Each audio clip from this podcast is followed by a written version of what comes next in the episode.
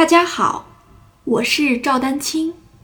二零二二年二胡公益课已开启，获取公益课视频，请添加我的微信号 y i n y u e d a n q i n g，即音乐丹青的全拼小写字母。感谢大家支持。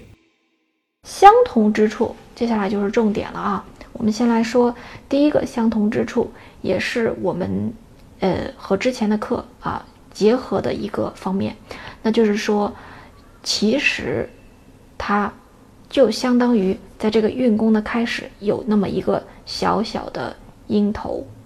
你看啊，无论是顿弓还是断弓，还是音头还是重音，大家看啊。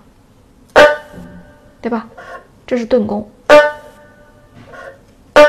看到了吧？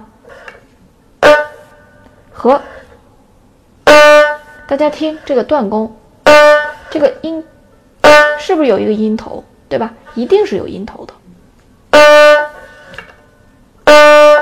好，那我们之前讲的这个音头是怎么回事儿？对不对？那我们讲的快弓的重音是怎么回事儿？对吧？你看，其实这个方法它就是一样的，就是一样的，没有那么神秘。之前有同学其实还问过我类似，好像是有同学问过我类似的问题啊。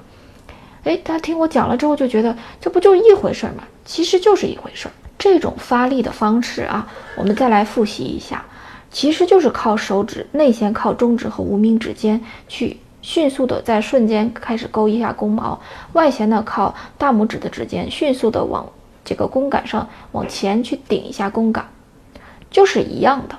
这也就是我们说的最重要的它们的之间的相同之处。而且呢，不仅仅是顿弓和断弓的相同之处，而是顿弓、断弓、长呃长音的音头、快弓的重音这几个。它都是一回事儿，就是至少在头上，注意，在这个音的最最最开始的时候，它是一回事儿。